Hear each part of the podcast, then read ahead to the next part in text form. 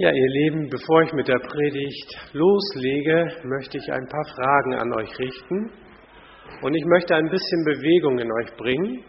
Deshalb bitte ich alle die, die das können. Es ist jetzt nicht irgendwie eine geistliche Handlung, also es sind Fragen an euch, ja. Ihr müsst euch nicht hochzwingen, aber wer es kann und dazu Lust hat, möge bitte aufstehen.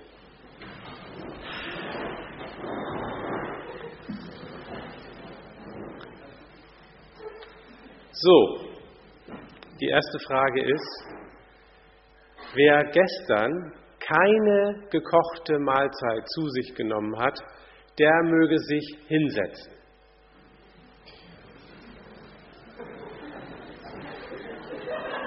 Das sind doch mehr, als ich gedacht habe.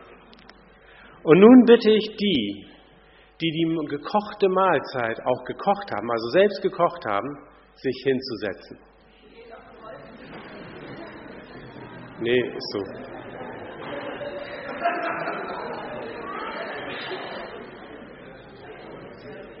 Also wir haben doch recht viele Selbstkocher hier.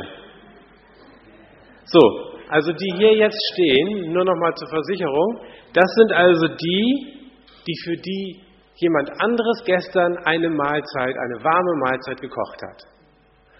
Ja, und jetzt die nächste Frage. Und? Hat es auch geschmeckt? Die stelle ich jetzt lieber nicht. Setzt euch bitte hin.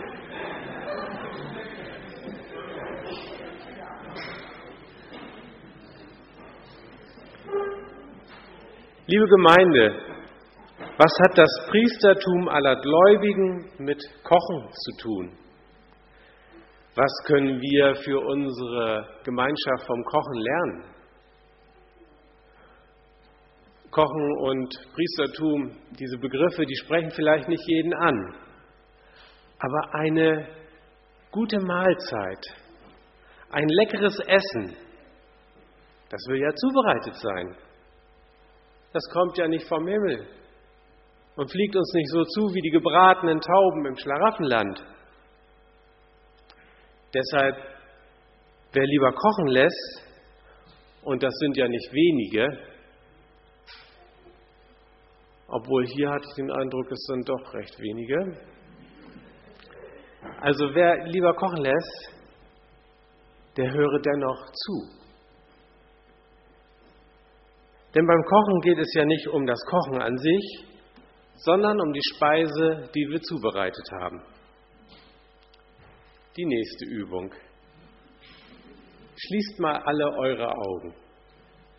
Ganz entspannt bitte sein. Und nun stellt euch vor, ihr sitzt an einem Tisch.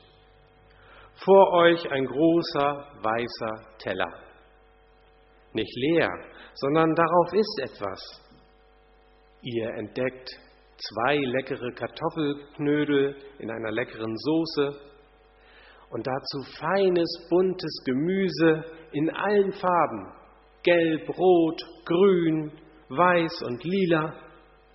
Und für die, die jetzt keine Vegetarier sind, auch noch ein saftig, knusprig braun, braun gebratenes Stück Fleisch da drauf, in brauner Soße. Wem läuft jetzt nicht äh, das Wasser im Mund zusammen? Auf und los, ran an den Speck, nicht wahr? Aber stopp! Nicht so schnell. Erste Zweifel steigen aus. Kann man das, was ich da gerade vor meinem inneren Auge sehe, kann man das auch essen? Vielleicht sieht es ja nur gut aus, ist aber gar nicht gesund. Vielleicht ist es auch ungenießbar, weil versalzen. Schlimmstenfalls vielleicht sogar vergiftet. Also schnell wieder die Augen auf. Merkt ihr, Essen ist Vertrauenssache. Wir müssen demjenigen, der etwas für uns zubereitet hat, vertrauen können. Auch bei den Gurken ist das so gewesen, wie wir eben gesehen haben. Da wurde auch diese Frage gestellt. Woher weißt du denn, dass du diese Gurken essen kannst? Wir lassen die Dinge nur dann in unseren Magen, wenn wir davon ausgehen können, dass uns diese Sachen gut tun. Wir essen mehr, wenn es uns schmeckt. Also hängt alles davon ab, wer uns diese Mahlzeit zubereitet. Und wie der wer gekocht hat. Und wie gut die Zutaten waren. Alles davon hängt davon ab, dass diejenigen, die etwas kochen, auch genau wissen, wie man die zusammen, Zutaten zusammentut und wie sie zusammenpassen. Kartoffelknödel in Vanillesoße oder Matjeshering eingelegt in rote Götterspeise. Niemand würde so etwas anrühren. Im Gegenteil, alles muss fein aufeinander abgestimmt sein, damit es den Appetit anregt. Also nun ist das hier natürlich keine Einleitung für einen Kochkurs. Ich nutze das Bild vom Kochen nur, um elementar wichtige Dinge für unser Gemeindeleben deutlich zu machen. Und ich muss euch nun in eine andere Gedankenwelt entführen. Denn Christine hat es ja auch schon angedeutet, Glauben ist Vertrauenssache. Wir Christen vertrauen auf eine 2000 Jahre alte Botschaft. Wir richten unser Leben nach dieser Botschaft aus. Die Worte der Bibel sind für uns wie Nahrung. Die christliche Botschaft im Predigt, in den Liedern, so wie wir das eben gesungen haben, in den Geschichten, in den Sakramenten, die Taufe und Abendmahl, die sind für uns wie eine gute Mahlzeit. Sie nähren uns. Sie geben uns Hoffnung und Zuversicht für unser Leben. Wie eine gute Mahlzeit geben sie uns Kraft für den Alltag. Die christliche Botschaft verbindet uns als Christen und regt uns an, Dinge zu tun, die wir sonst vielleicht gar nicht tun würden. Aber, wir haben es auch schon gehört, der Koch ist weg.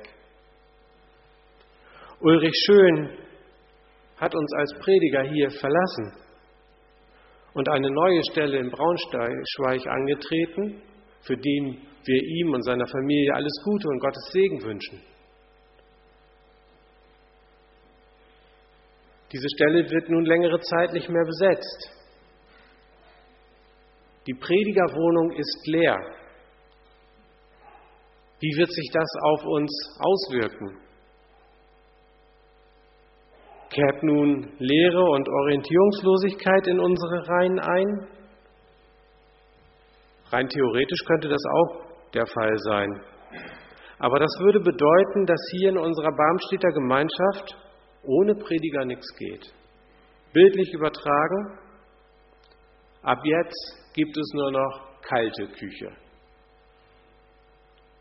Für eine gewisse Zeit mag das gehen, aber auf Dauer Wer wird dann noch am Ende zu unseren Veranstaltungen kommen? Saure Gurkenzeit wäre genau dasselbe, nur noch aus Konserven leben. Oder The Little Potatoes, die kleinen Kartoffeln. Mal ab und zu macht das nichts, aber immer. Ich male das Bild nicht weiter aus, denn der Vorstand und Viele Mitglieder der Gemeinschaft haben sich Gedanken gemacht, damit es bildlich gesprochen nicht immer nur kalte Küche gibt. Wir lassen den Kopf nicht hängen und wir sind auch nicht kopflos. Wie können wir diese Zeit nun am besten überbrücken, bis diese Predigerstelle wieder besetzt wird? Es gibt ein Team, das sich für die Bibelstunde verantwortlich fühlt. Und es gibt ein Team, das die Predigtdienste am Sonntag übernehmen wird. Andere Dinge wie die Kinder- und Jugendarbeit, all unsere musikalischen Aktivitäten, die gehen weiter wie gehabt. Und Manuel Völker, der wird vielleicht das eine oder andere Mal Dinge tun, die so in seinem Anfangsaufgabenprofil nicht gestanden haben. Also es geht weiter. Keine Angst keine Zeit der kalten Küche, keine saure Gurkenzeit. Dafür sorgen wir und dafür ist gesorgt. Es wird eine besondere Zeit werden. Ich denke, es wird bunter werden. Denn jeder von uns der sich in diese Aufgaben hier einbringt, der denkt und redet und handelt anders, hat andere Erfahrungen. Und das ist eine echte Chance. Denn indem die Dinge weitergehen, zeigen wir, wir meinen es ernst mit unserem Glauben und unserer Gemeinschaft. Ich möchte uns Mut machen, sich einzusetzen, nicht nur zu warten, bis die Vakanz überbrückt ist. Das Leben geht weiter. Hunger und Durst müssen gestillt werden, dann, wenn sie auftreten. Wir brauchen Zuspruch und Segen. Wir brauchen Ideen und Initiative, damit die Gemeinde als Gemeinde weiterleben kann. Jeder von uns ist gefragt, ist aufgerufen, mitzudenken, mitzubeten, mitzumachen. Eine echte Chance. Packen wir es an. Aber, aber viele Köche verderben doch bekanntlich den Brei. Was ist denn, wenn der eine das predigt und der andere jenes? Woran soll man sich dann denn noch halten? Nun, sind wir als Christen nicht aufgerufen, prüfet alles und das Gute behaltet? Paulus schreibt das im 1. Thessalonicher Brief, Vers 5, äh, Kapitel 5. Prüfet alles und das Gute behaltet. Diese Regel gilt auch, wenn Leute von Amts wegen die christliche Botschaft verkündigen. Sie gilt immer. Prüfen können wir jedoch nur, wenn wir uns auch mit der Materie selbst auseinandersetzen, indem wir uns geistlichen Input holen und uns ihn gegenseitig geben, unsere Erfahrung einbringen und miteinander reden die Bibel lesen, mit Gott reden, miteinander über Glaubensfragen reden. All das bleibt gültig, mit oder ohne Prediger. Prüfet alles und das Gute behaltet.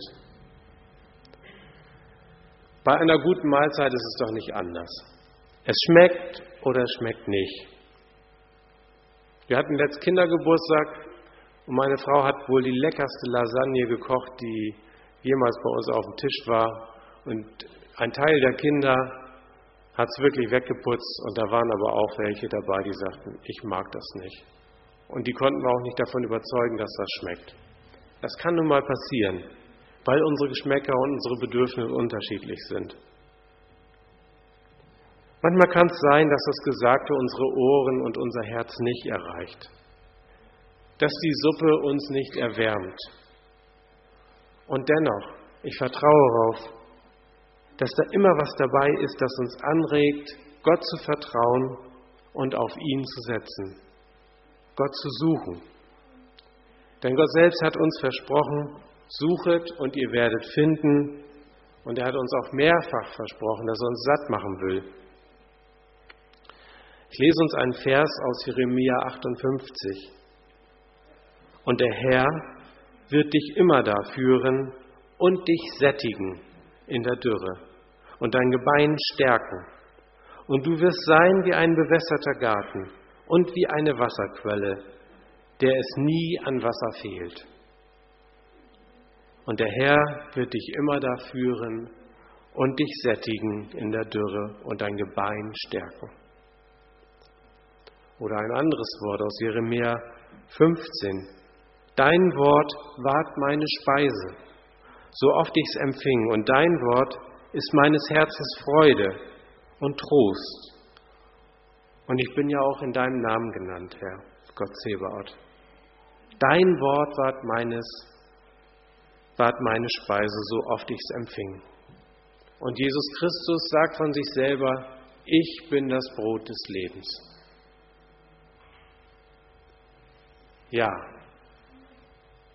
da steckt viel drin, was uns satt machen kann. Aber, aber vielen von uns, die wir jetzt Dienste übernehmen als Nicht-Profis, denen fehlt es doch an Professionalität. Was machen wir denn damit, dass wir keine Profis sind? Das können wir nicht ändern. Wir können jetzt nicht alle einen Schnellkursus in Theologie machen Mein Studium hat sieben Jahre gedauert. Viel Spaß dabei. Dann brauchen wir eine lange Vakanzzeit. Aber ich möchte euch mal wieder zurückbringen an das Bild vom Koch. Wenn der Koch weg ist, dann heißt das doch nicht, dass niemand anders kochen kann. Wir überschätzen manchmal die Bedeutung einer theologischen und pädagogischen Ausbildung. Sie ist wichtig, wenn es darum geht, einen Beruf professionell auszuüben. Sie ist eine gute Grundlage, auf der man dann aufbauen kann. Aber schaut euch doch mal in der Realität an. Wer von denen, die täglich für sich kochen lassen, lässt das durch einen Profi tun? In den meisten Fällen das, sind das doch die Frauen, die Mütter, die Hausväter. Wer von denen hat denn das Kochen gelernt in einer Kochschule? In meiner Grundschule, da hatten wir eine große Lehrküche. Und manchmal, wenn der Lehrer was Besonderes machen wollte, dann ging er mit uns in diese große Lehrküche und ich war jedes Mal total, ja, also hin und weg von dieser Küche, weil ich sowas Tolles noch nie gesehen hatte. Mit diesen unzähligen Kochmöglichkeiten, die meine Mutter noch nicht mal hatte. Also ausgesuchte Geräte der feinsten Art waren da. Und da haben wir dann zwei oder dreimal drin gekocht und dann haben wir gekocht nach Rezept. Was gab es? Vanillepudding haben wir mal versucht. Ne? Mit unserem Klassenlehrer. Aber das Kochen, das habe ich da nicht gelernt. Dass ich überhaupt eine warme Mahlzeit zustande bringen kann, das verdanke ich meiner Mutter. Von ihr habe ich mir manchen, manches abgeschaut. Sie hat mich gelehrt, wie man Eier auftrennt, was gar nicht so einfach ist übrigens, und Eischaum schlägt. Das Kochen wird zu Hause weitergegeben und der Glaube häufig auch. Und deswegen auch die Predigreihe Glaube beginnt zu Hause. Glaube beginnt durch Vorleben und durch Einbeziehen damit kein Zweifel entsteht. Die Stelle des Hauptpredigers muss wieder besetzt werden. Aber die Zeit bis dahin können wir gut überbrücken, weil wir Leute haben, die etwas zu sagen haben, die aus eigener Erfahrung sich mit Bibeltexten und christlichen Themen auseinandersetzen können. Niemand von uns könnte das jedoch jeden Sonntag für sich allein hier, immer jedes Mal alleine hier stehen. Deshalb haben wir ein Team gegründet. Es sind unterschiedliche Leute, unterschiedliche Stimmen werden hier zur Sprache kommen. Und jetzt ein neues Aber. Aber habt ihr Leute im Barmstedt überhaupt das Recht dazu? Darf man einfach so an so Berufungszeremonien und Amtseinsetzungsverfahren vorbeigehen und einfach Leute auf die Kanzel bitten, die sich das zutrauen? Ich lese uns einen Vers. Er steht im 1. Petrus 2, Vers 9. Ihr aber seid das auserwählte Geschlecht, die königliche Priesterschaft, das heilige Volk, das Volk des Eigentums dass ihr verkündigen sollt die Wohltaten dessen, der euch, äh, der euch berufen hat von der Finsternis zu seinem wunderbaren Licht. Weil er so schön ist, noch einmal. Und ich sag's euch, es ist für euch gesagt und für mich. Ihr aber seid das auserwählte Geschlecht, die königliche Priesterschaft Ihr seid das heilige Volk, das Volk des Eigentums, das ihr verkündigen sollt, die Wohltaten dessen, der euch berufen hat von der Finsternis zu einem wunderbaren Licht. Wunderbar, nicht wahr? Es braucht keine offiziellen Zeremonien, um zu verkündigen. Ihr seid berufen. Ihr seid es durch den Glauben. Und diese Stelle, die legen die evangelischen Kirchen so aus, dass jeder Christ aufgerufen und befähigt ist, Gottes Wort zu verkündigen. Ein Pastor, ein Priester oder ein Prediger, der hat vor Gott und vor den Menschen nicht mehr Gewicht als jeder andere Christ auch. Sie haben im Gegensatz zum katholischen Amtsverständnis keine besondere Weihe empfangen, die nur ihnen gilt als Priester oder Pastoren. Denn nach der katholischen Lehre ist der Priester ein Mittler zwischen Gott und dem Menschen. Als Priester ist er besonders herausgehoben, hat eine besondere Funktion. Aber diese Mittlerrolle, die gibt es im evangelischen Bekenntnis nicht. Jeder getaufte Christ ist ein Teil der königlichen Priesterschaft. Jeder hat den Auftrag, Gottes Wort zu verkündigen. Ja, wenn das nicht auf unsere Situation hier jetzt passt. Ja, jeder von uns ist, ich hatte hier zuerst geschrieben, ein Mini-Prediger, aber dann fühlt man sich vielleicht diskriminiert. Dann sage ich ein Prediger, eine Predigerin. Fühlt euch, wie ihr, was ihr sein wollt. Ihr gehört jedenfalls zur königlichen Priesterschaft. Es ist so wie mit dem Kochen. Wer kochen kann, der koche. Wer keinen Sinn fürs Kochen hat, der lass lieber die Finger davon. Der hat dann eben andere Gaben, sich einzubringen. Denn Verkündigung ist ja mehr als Predigen. Seinen Glauben bezeugen und dafür einstehen kann man auch anders. Wie heißt denn unser Motto? Jetzt als Gemeinschaft. Wir wollen, dass jeder in Barmstedt Gottes Liebe durch uns erleben kann. Das ist eine Form von Verkündigung. Nicht nur durch Worte. Liebe erleben, das kann man durch Taten. Es gibt also viele Ideen und es gibt jeden Freiraum zur Überbrückung der Vakanzzeit. Und ich mache mir echt keine Sorgen, dass wir das schaffen. Voller Elan werden wir schon nächsten Sonntag mit einer Predigtreihe hier beginnen. Wir haben es schon gehaut, gehört. Glaube beginnt zu Hause. Wir möchten damit Impulse setzen für ein engagiertes Christentum, das zu Hause beginnt. Am ersten Sonntag wird Martin Schramm sprechen zum Thema Glaube von Generation zu Generation weitergeben. Dann kommt Sigmar Becker dran zum Thema Glaube wohnt in unseren Wänden. Manuel Völker folgt mit Glaube bestimmt unser Miteinander und Leo, Leo, Leo oh. und Leo macht den Abschluss mit Glaube strahlt aus. Es wird spannend werden und bunt. Seid gespannt. Und damit es nicht und zum Motto, dass wir keine kalte Küche hier anbieten, gehört auch, dass wir die Sakramente weiterhin austeilen und dass eben das Abendmahl hier weiterhin gefeiert wird. Als Ausdruck christlicher Gemeinschaft. Gemeinsam empfangen wir den Zuspruch der Gnade Gottes und seiner Vergebung im Sakrament des Abendmahls.